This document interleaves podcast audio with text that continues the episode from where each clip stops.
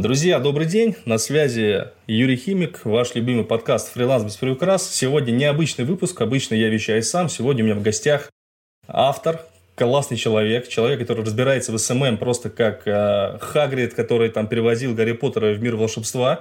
Э, Кирилл Васильев, э, подкаст «Современный маркетинг и SMM». Э, Кирилла знаю чертову количество времени. Э, Кирилл, э, здорово. Спасибо, что пришел. Спасибо, что время нашел, это важно. Юра, спасибо большое, что пригласил. Да, давайте расскажу немного о себе. Я СММщик, практикующий, ничего не продаю. Хочу отметить компании, с которыми я работал. Они международного глобального уровня. Это, например, Шаг. Успел уже поработать с Тиньковым. Мы работали по VC с Playrix и различными застройщиками. Помимо этого, да, я веду подкаст по маркетингу, современный маркетинг и СММ. Он сейчас находится где-то вот на третьей позиции в различных чартах. Мы с Кириллом просто подкасты запустили примерно в одно время, не было понимания вообще, получится или не получится. И очень важно то, что Кирилл, как вот он правильно сказал, он практикующий СММщик. То есть не человек, который продает обучение, не человек, который вас а, обучает СММ, а сам не занимается. Практик. Именно в этом ценность Кирилла. Как ты вообще, Кирилл, пришел вот в эту профессию? Почему именно СММ? Ведь миллион профессий, допустим, я обучаю технарей. Почему не технарь? Почему СММ? В чем прикол? Почему Смотри, я это? начинал, можно сказать, с технической специализации. Вообще весь рынок фриланса, как мне кажется, он строится с каких-то технических навыков. Я изначально был таргетологом, и таргетолог это, в принципе, тоже плюс-минус где-то технический специалист. Потом для того, чтобы куда-то расти, мне все-таки нравилось делегировать работу, и сейчас большинство своих задач я именно делегирую. Я выступая в роли, наверное, SMM-стратега. Я решил выбирать какие-то более такие направления, которые более сложные, которые я могу делегировать. теперь мы сейчас в основном по проектам работаем в команде. У меня есть дизайнер, у меня есть копирайтер, и, соответственно, я просто выстраиваю стратегии. И помимо того, что я выстраиваю стратегии, у меня, конечно же, на работу уходит меньше времени, но зарабатывать я могу свои там 100-140 тысяч рублей без каких-либо проблем. Кстати говоря, важное замечание, ребят. Э, Кирилл всего 17 лет тебе или уже 18 нет, нет, мне уже 19, Юр. А, уже 19. Уже 19 прошу, будет, прошу да. прощения, прошу прощения, что обидел. Вот, э, и вот ты говоришь, да, стратегия, то есть SMM э, это все-таки про быстрые деньги. То есть, допустим, вот есть курс обучающий, да, кто рассказывает, SMM это просто золотая жила. SMM это про быстрые бабки или SMM это все-таки про работу стратегию, как вот я, допустим, пропагандирую в онлайн-бизнесе, в онлайн-школах? Все правильно, Юр, все правильно. SMM это про стратегию, и это одна из самых сложных профессий, потому что ты должен обладать огромным спектром знаний, а большинство курсов, которые есть на рынке, в которых все рассказывается за 3-4 недели, они просто эти знания не дают. Ты становишься обычным администратором ВКонтакте, администратором Инстаграма, ну, объективно которым может быть любой подросток, любой школьник. Поэтому SMM — это вот та профессия, которая в себе содержит огромное количество различных навыков. Да, вы можете зарабатывать много, но эти навыки не получаются за месяц и в большинстве случаев за два. А вот э, если не секрет, какой вот, на твой взгляд, именно предел дохода СММщика, не агентство, там, вот именно вот ты один работаешь, какой вот максимальный доход человек может рассчитывать? Если вот э, есть такое понимание у тебя, конечно, по рынку. Ну, видишь, меня уже сложно отнести к такому СММщику, потому что я скидываю задачи. Если бы я писал тексты, делал бы дизайн, делал бы монтаж, сводил бы подкасты, то, наверное, я бы мог работать плотно с тремя-четырьмя проектами и зарабатывал бы, наверное, тысяч сто, сто двадцать. Понятно, что можно зарабатывать больше, если твои клиенты это компании какого-то глобального масштабного уровня, но большинство из них сейчас все-таки работает с агентствами. А, вот такой вопрос, да, ты сказал про клиентов, но ведь ты же был новичком, то есть большинство проблем именно тех людей, которые приходят в СММ, она состоит в том, что вроде дали знания, вроде ты что-то умеешь, хотя опять же, СММ это по-разному трактуют люди, мы об этом еще поговорим отдельно. На твой взгляд, вот что тебе позволило в такие юные годы, а, насколько я знаю, ты занимаешься СММ реально, то есть тебе сейчас 19, то есть 17-16 лет ты уже да, работал да, в СММ. Что тебе позволило в таком юном возрасте сделать такой крутой результат? Как, как вот э, пацан, там, ну, по сути, ну, ребенок еще, скажем так, да, несовершеннолетний, смог донести до компании то, что он действительно крут? Как это вообще случилось? Ну, во-первых, как бы странно это не было отмечать, я горел этим делом, мне оно нравится до сих пор, и то есть, ну, я работаю в свое удовольствие. Мне нравится писать стратегии, анализировать конкурентов, готовить контент-стратегии, работать с рекламой, подводить отчеты, это мне нравилось всегда. Ну и во-вторых, самое главное, что вы должны сделать, это донести до компании, донести до клиента, что вы конкретно можете решить, с какой проблемой можете справиться. Проблема большинства SMM-щиков в том, что они просто предлагают контент-план, просто предлагают какой-то дизайн, который может сделать каждый второй. Вы должны предлагать что-то конкретное и долгосрочное. Я, например, предлагаю вот сейчас вот расширение репутации с помощью таких площадок, как подкасты, VC и вот другие такие каналы. Если бы я просто предлагал дизайн и просто предлагал бы тексты, со мной бы никто работать не стал. Нужно предлагать что-то конкретное и, соответственно, то, что нужно компании и принесет ей результат. То есть я правильно понимаю, что здесь такая же концепция, в общем-то, как и у меня, как в инфобизнесе, который я там пропагандирую, белый инфобизнес. Ты должен продавать не СММ, ты должен продавать людям результат. Да, так, получается. да, все верно. Комплекс услуг, который есть в СММ, ну вот им по факту с ним может работать каждый второй. Но вот именно с помощью этого комплекса услуг сделать какой-то результат, вот может далеко не каждая компания ищет именно таких людей. А вот по клиентам давай поговорим. То есть ты работаешь в основном с какими клиентами, какого размаха? Получается, у тебя это физические лица, какие-то блогеры, допустим, или же ты выбираешь все-таки работу с юрлицами, и если выбираешь вот с кем-то из них, то почему? Или, допустим, почему ты не выбираешь работать с тем-то? Потому что многие ребята, они пытаются набрать кучу проектов. Я считаю, что это, ну, особенно СММщики, это опрометчиво, потому что можно просто перегореть, и чаще всего люди готовы, не готовы платить. То есть какой формат вот работы тебе ближе? Мне ближе формат работы с юрлицами, у которых есть деньги, которые находятся на большом уровне. Сейчас я практически избавился от всех блогеров. У меня остался один блогер, но тоже его можно назвать практически юрлицом, потому что у него есть огромный бюджет, огромное желание. Я ушел от работы с компаниями, которые находятся на каком-то минимальном уровне выгорания, которые ищут в СММ какой-то последний ключ, который выдержит их бизнес на плаву. И, соответственно, большие компании, это понятно, что много геморроя, но, во-первых, у них есть обычно всегда деньги, во-вторых, они всегда готовы работать долго. Есть один нюанс для начинающих СММщиков.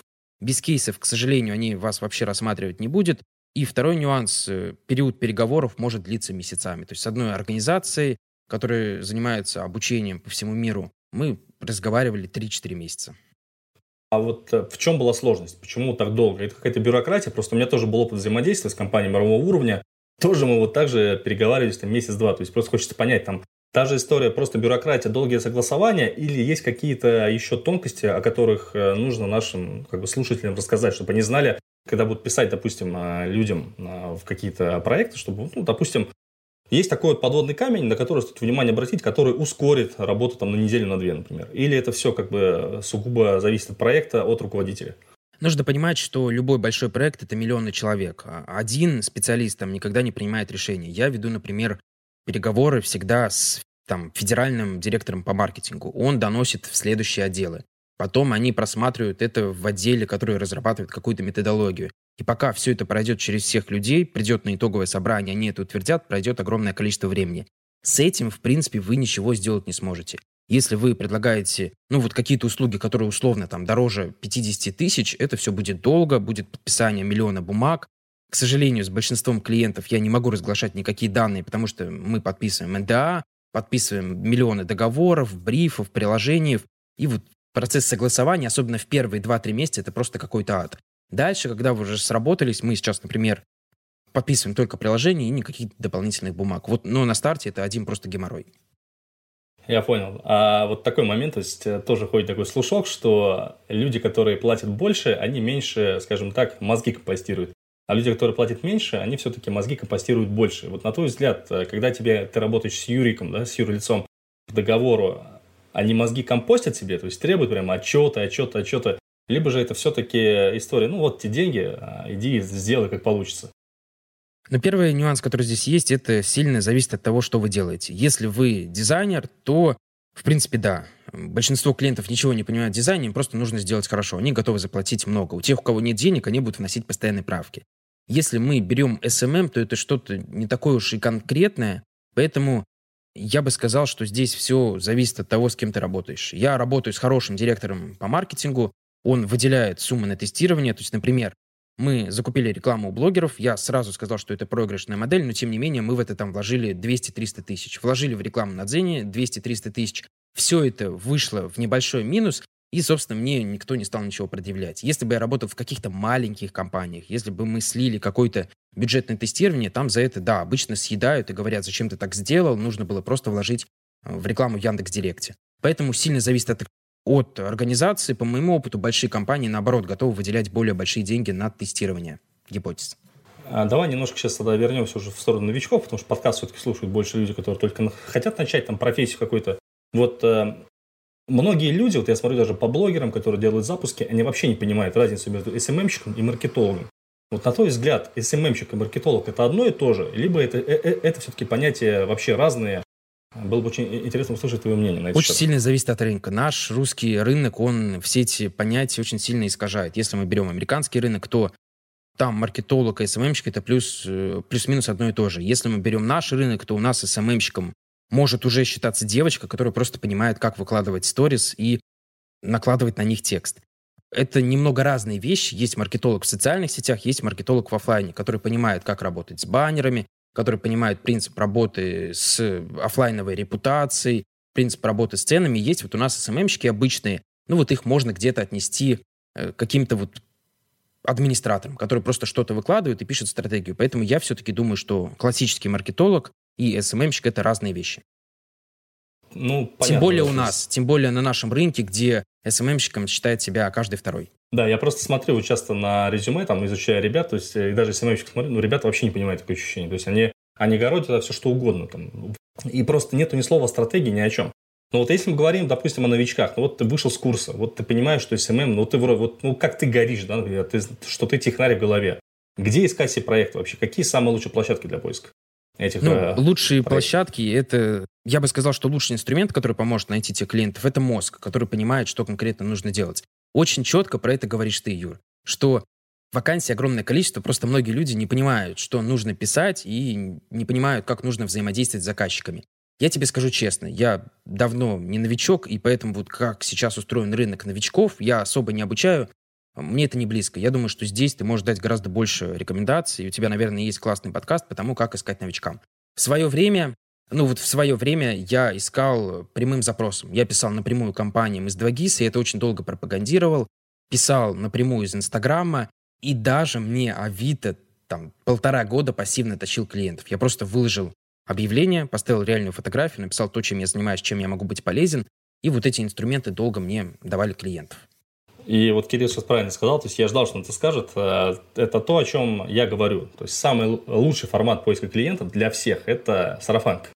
Реально сарафанка, да, либо вот да. такие простые вещи, которые делаются под запрос. У Кирилла неспроста называется подкаст «Современный маркетинг, маркетинг и СММ». Вроде бы мелочь, вы скажете, да? На самом деле, когда вы зайдете на подкасты, вы вобьете СММ, подкаст Кирилла выскочит самый первый. То же самое с моим подкастом. Фриланс, да? Вбивайте фриланс, тоже выскакивает мой подкаст.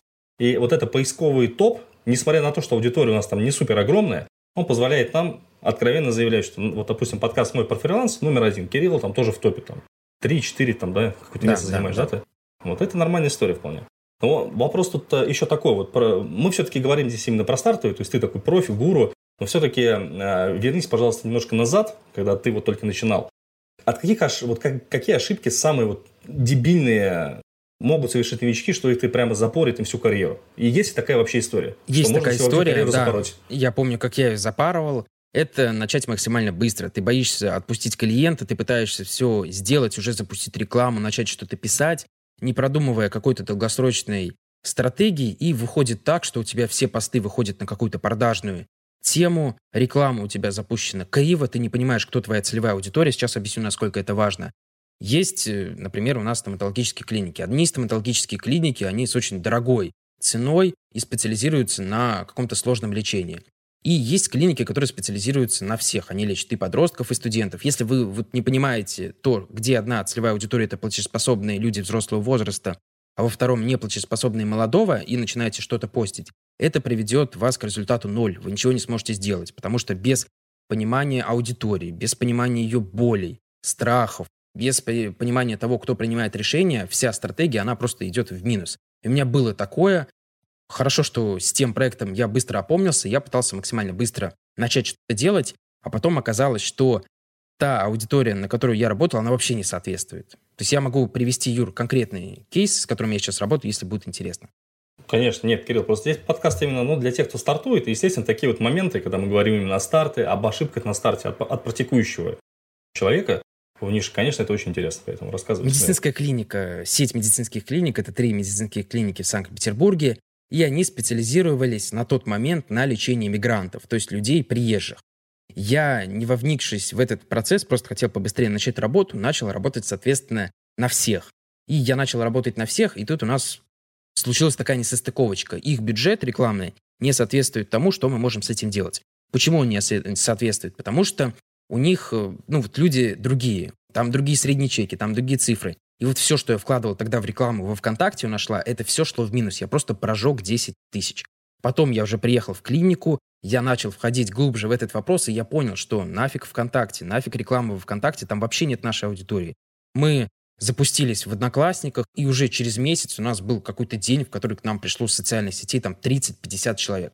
А все, что нужно было сделать, это просто проанализировать целевую аудиторию и подобрать под них специфическую площадку и свои методы продвижения, которые есть именно в Одноклассниках. Это прям вот для меня поучительный урок. После этого я перестал куда-то гнаться. Если клиент уходит, то он уходит. Я не буду за него держаться, потому что у всех тех, у кого мало денег, какие-то ограниченные ресурсы, это все не про СММ. Здесь нужно запускать просто Яндекс Директ и все. СММ это про работу в долгую, в перспективе. То есть, короче говоря, да, то есть вот то, что я услышал сейчас, э, ребята, опять же, не нужно стремиться срубить бабла здесь сейчас. СММ вот, это не да. про легкие бабки.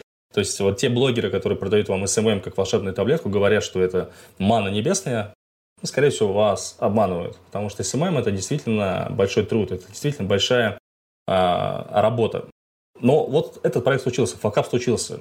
Ты же, наверное, эмоционально немножко как бы был подвыбит. Был такой? Или ты прямо жестко все принял и прошел это прямо путь и начал работать дальше? Мне очень повезло с заказчиком. С этим заказчиком я работаю до сих пор. Ну, вот я могу сказать, что один из приятнейших клиентов, с которым мне приходилось работать. Он принял это нормально. И вот самое главное, я не стал врать, что я какой-то эксперт, суперспециалист. Я сказал, что мне это один из первых проектов. Поэтому все было принято нормально. Мы быстро изменили стратегию, мы уже прошлись по брифу целевой аудитории, мы составили какую-то стратегию, подготовили контент-планы, подготовили планы по рекламе. У нас был календарный план, где сколько бюджетов, куда мы закладываем. И вот так получилось, что вот с той компанией я работаю уже 2-3 года. То есть мы вышли на ту стратегию, которая дает результат. Очень важную мысль озвучил Кирилл, да, вот э, нужно услышать, опять же, моим слушателям, вот особенно тем, кто стартует, честность, ребята, не нужно обманывать, не нужно себя закапывать. Если вы понимаете, что вы, ну, извините за выражение, обосрались, скажите, что вы обосрались. В этом нет ничего стыдного. Да, конечно, вы можете проекта лишиться, но зато это честно. То есть, а когда вы начинаете юлить, выкручиваться, что-то там придумать, какие-то причины, еще что-то, это все потом может создать вам большие проблемы. Конечно, у нас с репутацией вопросов нет. А, кстати говоря, вопрос такой. А, на твой взгляд, вот у специалистов есть какая-то вообще репутация, какой-то институт репутации? Либо это только вот чисто тема экспертная, допустим, когда там на YouTube снимают разоблачение на эксперта, а специалисты, которые делают хреново, как бы, ну, они сделали, потом это все забылось, и он дальше делает. В России, к сожалению, SMM... если мы берем Россию, то, к сожалению, да. Если мы не берем какие-то комьюнити, я знаю, что есть комьюнити дизайнеров, комьюнити SMM щиков, но это очень узкие группы, в которые я даже не пытаюсь войти, потому что это попросту бесполезно.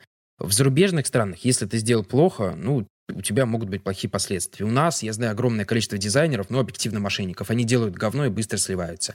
Понятно, что где-то там во ВКонтакте кто-то про них что-то там пишет, но заказчики в нашем в современном мире, они вот это все не изучают, им нужен быстрый какой-то результат, они не смотрят, кто, соответственно, это делает.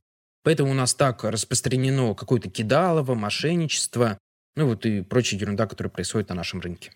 Ну да, Кирилл просто мои слова подтверждает, то, что если вы специалист, я надеюсь, что вы хороший специалист, но если вы сделаете хреново, никому, по сути, до этого дела не будет. Потому что просто о вас не смогут узнать. А те группы, которые есть с отзывами, они сугубо очень маленькие, и, скорее всего, о них а, Они бесполезны, Юр, туда никто не да, заходит. Да, Из тех да, заказчиков, да, с которыми да, я работал, да, да. они даже не знают о их существовании, поэтому это попросту бесполезно. Но я надеюсь, мы придем к той модели, которая будет выгонять с рынка мошенников, недоэкспертов, которые только все портят клиентам.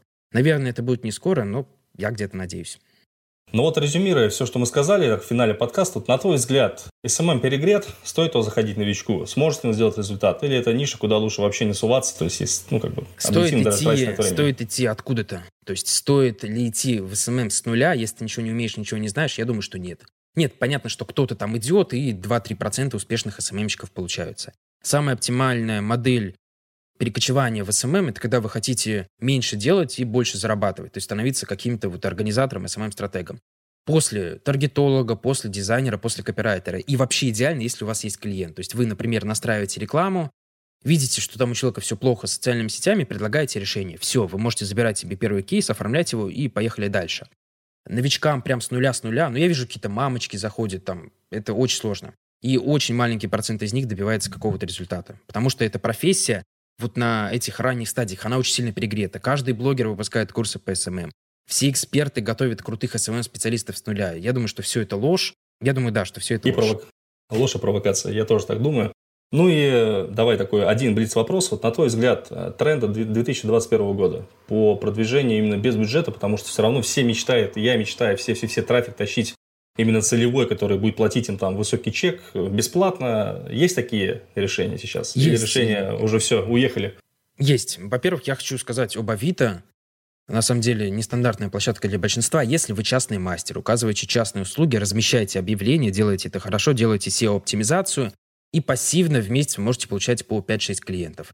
Если вы бренд, который продает какие-то интернет-товары, сделайте Авито-магазин. Если у вас тематика не конкурентная, вы оттуда просто можете продавать на миллионы. У меня есть конкретные кейсы по подвесным креслам. Помимо этого, хочу отметить, что особой популярностью пользуются сейчас подкасты у бренда. Если вы работаете с каким-то большим брендом, я, например, работаю с двумя такими проектами, мы записываем подкасты. Мы берем прям наших специалистов и с ними что-то пишем. Это может хорошо прокачать лояльность аудитории, потому что они будут их слышать. И, во-вторых, вы просто можете получать пассивный хороший трафик. Третья площадка, которую бы я отметил, это порталы. Есть VC, есть Хабар. Под нашу тематику у нас есть одна IT-школа. Мы пишем статьи, которые наконец-то мы начали выводить в положительный индекс и получать по... У нас там максимальная статья — это 110 тысяч просмотров. Напоминаю, что аудитория VC — это мега платежеспособные люди, это вообще самая платежеспособная площадка с аудиторией, где средний доход от 100 до 500 тысяч рублей. Ну вот, наверное, понятно, что я могу сказать о ТикТоке, могу сказать о Reels, о Shorts ах, но я думаю, что об этом вы все знаете. Ну, тоже верно. Ну что, друзья, вот такой получился подкаст. Он длиннее моих обычных выпусков примерно в 4 раза. А, Кирилл, большое спасибо, что нашел время. Юр, Это спасибо большое, что пригласил. Очень Там, Потому что профессия такая было. очень, очень тема такая интересная, профессия интересная. Вы легко можете найти подкаст Кирилла «Современный маркетинг и SMM». Я думаю, что в поиске Яндекса, можно, если можно, Кирилл можно, Васильев да. SMM, тоже легко выскочит Инстаграм.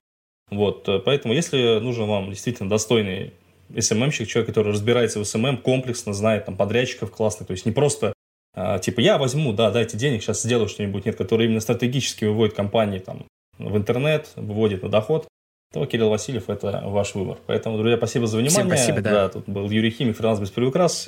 Меня можно найти также в Яндексе. Юрий Химик вводите, там, пожалуйста, выскочит сразу миллион моих социальных сетей. Если есть какие-то пожелания по темам, также пишите смело, там какие-то отзывы про Кирилла, про меня тоже пишите. Это все не возбраняется. Все, всех обнял, поднял, приподнял. Всем хорошего времени суток. Пока.